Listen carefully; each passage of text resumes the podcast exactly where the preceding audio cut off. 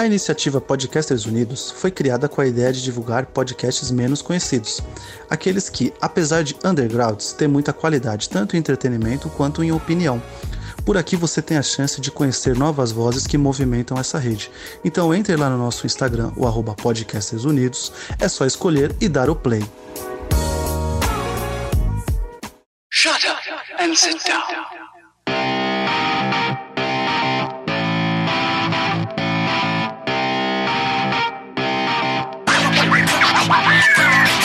Elementar, meus caros ouvintes, e está começando mais um podcast Elementar. Eu sou o Diego Ferreira e aqui comigo Luciano Bugarim. Oi. E no programa de hoje, seguindo aqui os nossos minicasts aqui sobre o Oscar, vamos falar aqui sobre o Ataque dos Cães. Aqui não vai ter spoilers, né? E bora lá. O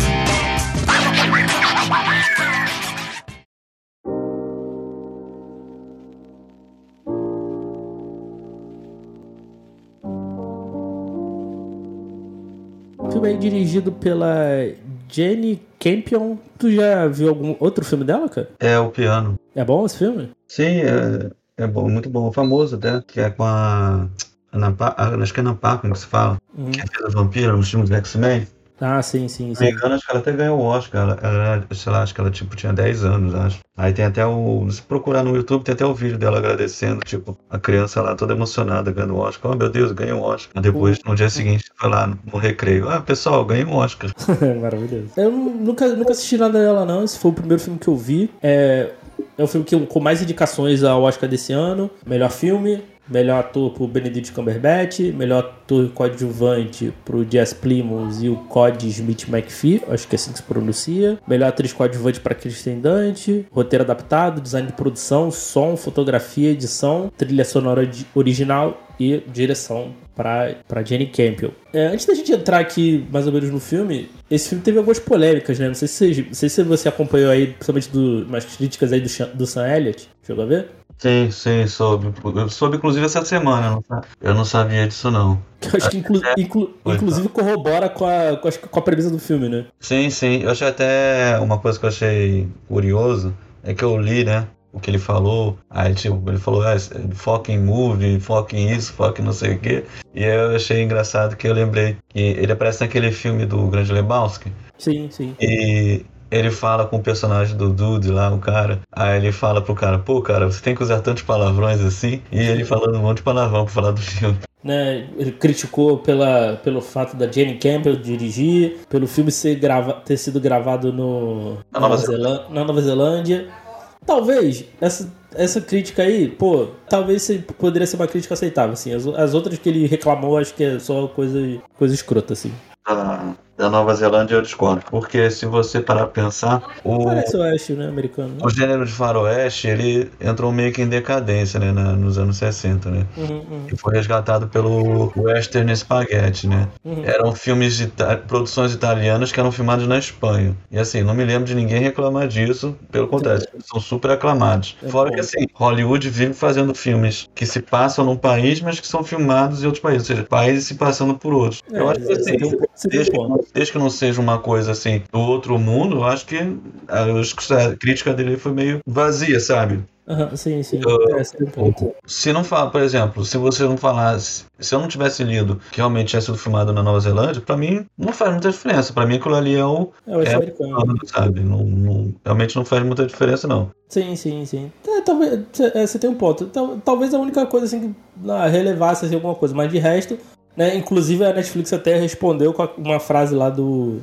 "Ah, Eles são um homem, apenas outro homem, né? Que a Kristen, a personagem da Kristen Dust diz no, diz no filme. E aí, cara, você curtiu o filme, cara? Sim, gostei bastante do filme. E acho, acho, eu acho é, curioso até ele falar essa questão de ele. fala- Que ele diz, né, que o filme desconstrói negativamente a figura do cowboy, né? Sendo que assim, é que ele falou, né? Onde é que está o faroeste nesse faroeste? Isso é uma coisa até curiosa, porque assim, o filme ele realmente, ele não necessariamente ele tinha que ser um faroeste. É que a, a trama ela podia muito bem se encaixar em qualquer outro cenário, mas realmente o principal ele não é ser um faroeste, mas o faroeste é um ambiente que propicia esse tipo de história que acontece ali, que é justamente as pessoas que têm medo de mostrar quem elas realmente são, né? No caso, a questão da homossexualidade, né? Pode falar? Pode falar, né? Pode, pode, pode. Não, não, isso aí. A questão da homossexualidade é, do personagem do Phil, né? Então, assim, e eu acho estranho ele querer criticar isso agora, porque assim, já tiveram faroestes desse tipo, como O Segredo de Brokeback Mountain, e já tiveram faroestes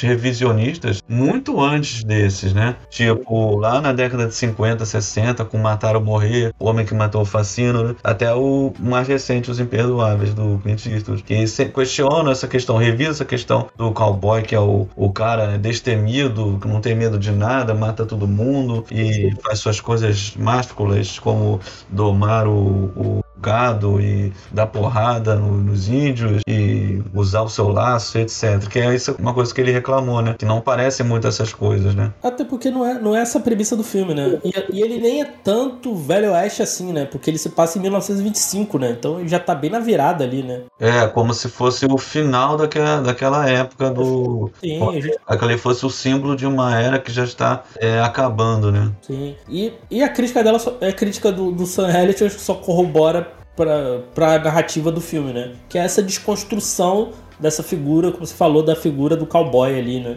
É, então é, acho que. Se esse lá, ele seria o Phil. É, ele seria o Phil, com certeza. Ou o Bronco Henry, sei lá. Sim, sim. Né? Que, que o Phil, né, interpretado pelo Benedict Cumberbatch, e o, e o George, né, interpretado pelo Jesse Simmons, eles herdam uma fazenda, né? O, o Phil é esse personagem durão, aquele cowboy durão e tal. Ele castra lá os, os touros lá sem, sem usar luva não sei o que, ele é um, ele é um cara meio, meio escroto tal. E o Jesse é aquele cara mais retraído tal, conduz essa fazenda. O, o, o, George se casa ali com a viúva local, né? Que é a Rose, interpretada pela Kristen Dunst, né? É engraçado, a viúva local. Tipo, a viúva da cidade. É, a viúva da cidade. É, porque, é, assim, ela parece a única viúva da cidade, né? É o que dá a entender. Não, entendi, entendi. É, porque, é que é engraçado você pensar nesses termos, porque, tipo, essas cidades, assim, no Velho Oeste são, tipo, cidades super pequenas. Sim, Parece sim. Tipo, a cidade do Ataque dos Germes Malditos. Tá, população 14. Tipo, tem mais, menos pessoas na cidade que num prédio. E ela tem um filho Peter, né, que é aquela pessoa bem sensível e tal. E o, e o Phil, né, trata ele e a Kristen Dust muito mal, né? Cara, eu, quando eu vi o filme, eu não tava entendendo muito bem o que, que ele tava me apresentando. É aquilo, eu não vi trailer, nada. O filme, o filme eu, vou, eu vou comparar com. Porque eu vi ele recentemente. Talvez não pode nem ser a melhor comparação que foi o Quando Eu Era Vivo. Vi esses dias aí para gravar um podcast. Ele vai te construindo. Eu não tá. Foi a mesma coisa, eu não tava entendendo muito bem o que estava acontecendo, mas quando eu entendi o que aconteceu, cara, o filme explodiu a minha cabeça. O ataque dos cães foi bem isso. É, ela é um, é um, a narrativa é um pouco esparsa mesmo, né? Assim, para quem às vezes não estiver muito acostumado com.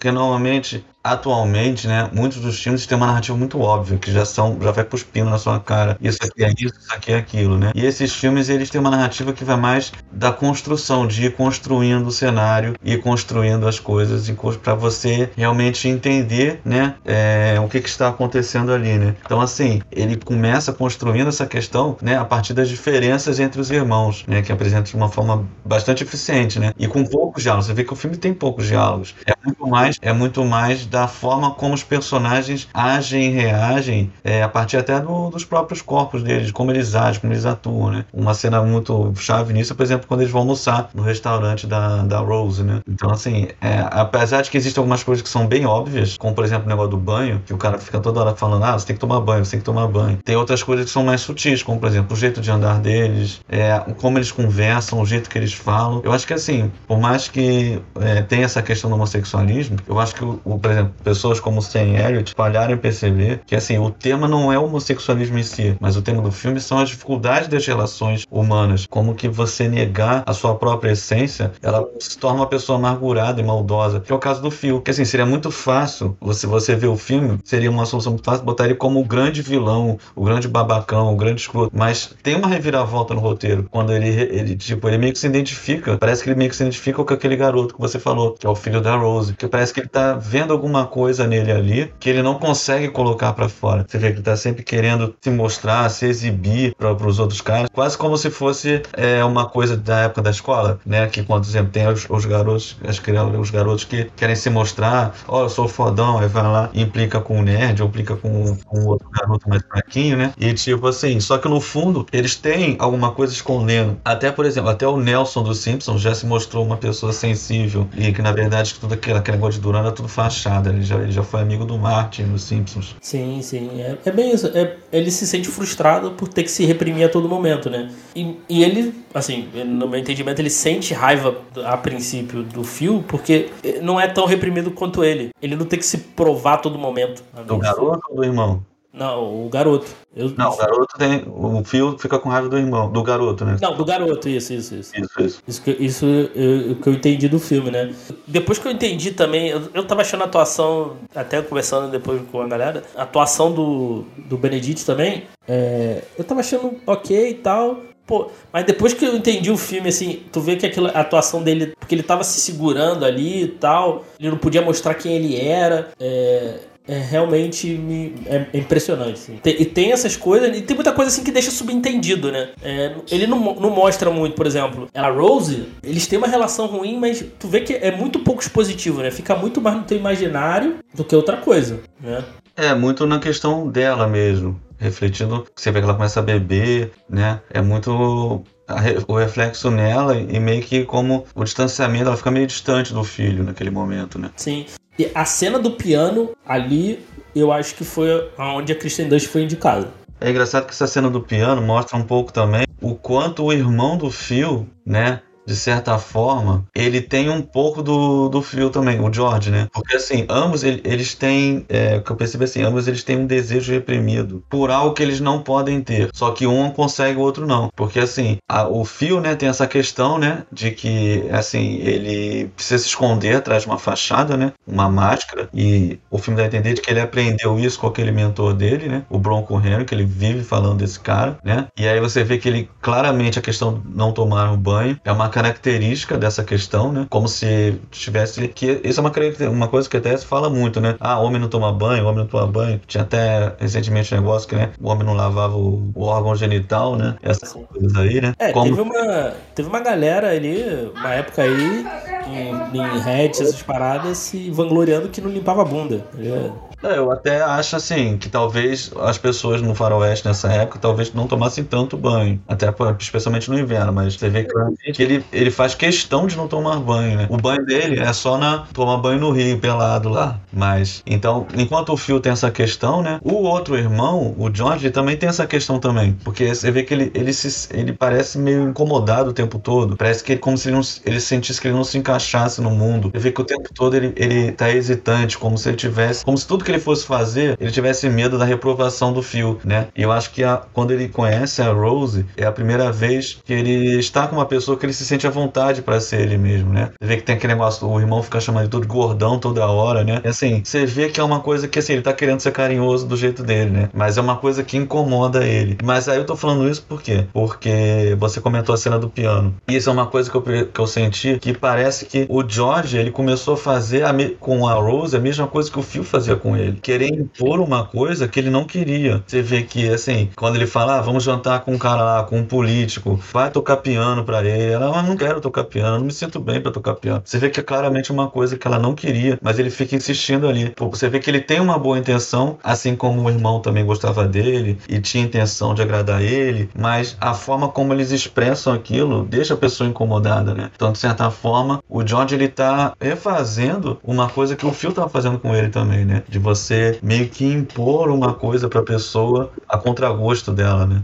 E para mim destacar também o, o Code Smith, né, que é o que é o Peter, né, que é o filho da Rose. É, não, ele trabalha muito bem. Nossa, cara, eu gostei muito assim. Porque eu pensei que ia para um lado, algo mais talvez no estilo Brookback Mountain, rolasse um romance, né? Mas depois o, o que aconteceu ali, cara, eu realmente não esperava mesmo assim. Porque o filme ele, ele vai montando ali devagarzinho tal. Ele tem acho que duas horas, né? É. Duas horas e cinco. Ele só te entrega ali nos 15, praticamente nos 15 minutos finais, assim. E é, é uma parada assim, pra, pelo menos para mim, assim, realmente me, explodiu a cabeça, cara. Quando eu entendi Eu falei, cara, eu, eu, eu não tinha entendido de fato quando eu vi, terminei o filme.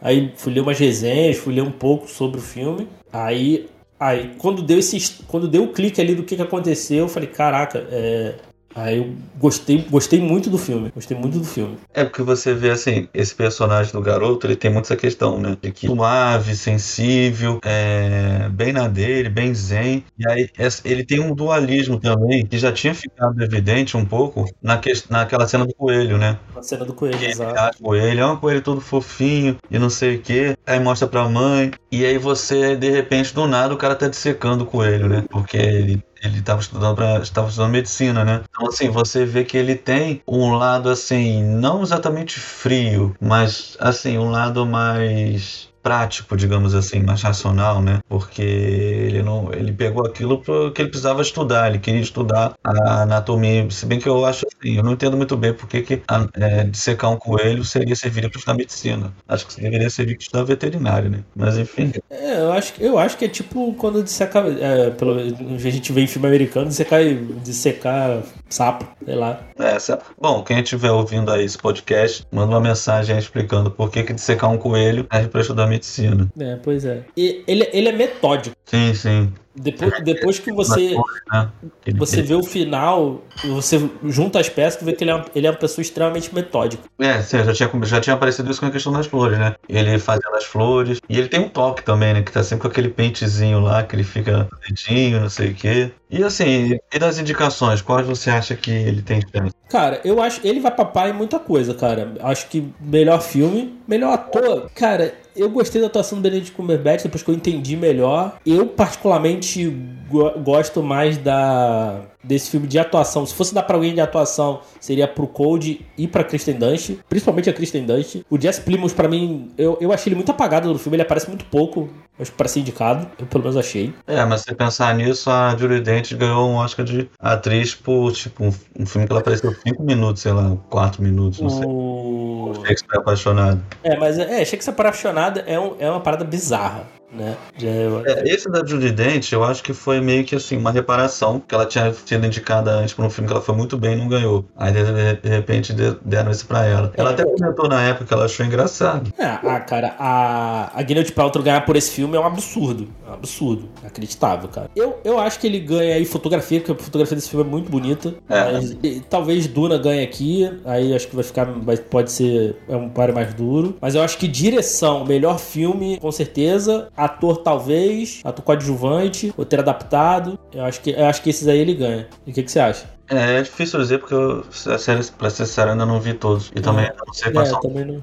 Mas eu achei, eu gostei muito da, da trilha do, da trilha do filme, que é do Johnny Greenwood, né, do Radiohead. Engraçado que eu não tinha visto que era dele, mas eu fiquei pensando, nossa, parece música do Johnny Greenwood. E aí depois eu fui ver e realmente era mesmo, né? É uma música meio hipnótica. Eu, eu acho a música, a trilha dele excelente. Ele fez a trilha do Sangue Negro, né? E parece muito a trilha do Sangue Negro. Que por acaso também é um filme que se passa numa época parecida, um estilo parecido também de faro. Não é exatamente o faroeste, mas se, palha, se passa nesse cenário desértico americano, em que você tem um personagem que é durão por fora, mas por dentro tem os sentimentos que estão bem lá no fundo, tapados com uma rolha que ele não deixa sair, né? Então achei bem legal. E a fotografia é bem legal, porque ela, ela tem um tom assim meio lírico, meio de cenário idílico, que contrasta com esse tom da história, que é meio é uma história meio pesada, tem várias partes bem pesadas, e o final, então, super pesado.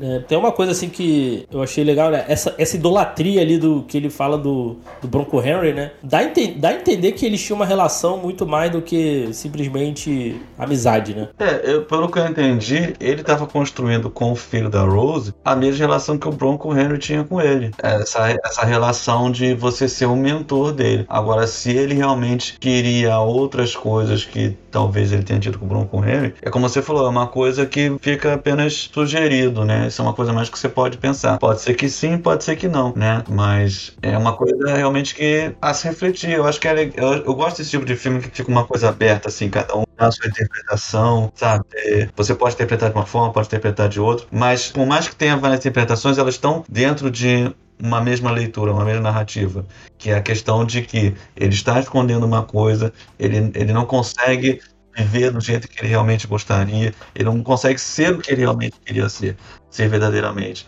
E aí ele começa é, o, sentimento de repulsa pelo garoto começa a ser um sentimento de paternidade, de, de ser alguém mentor, é, exatamente como ele teve do, do tal do Bronco Harry lá. E, então é isso, gente. Espero que vocês tenham curtido. Assistam o Ataque dos Cães. Eu acho que é, é, um, é um ótimo filme. Cara, assim, até o momento, assim, eu acho que dos, dos que eu já vi, ainda não vi todos, mas eu acho que a lista, a lista é realmente muito boa. Eu não acho que é aquele filme só para você ver no Oscar e depois nunca mais assistir, não. Eu acho que, acho que o, vale, vale a pena assistir, assim, pegar e rever eles, assim.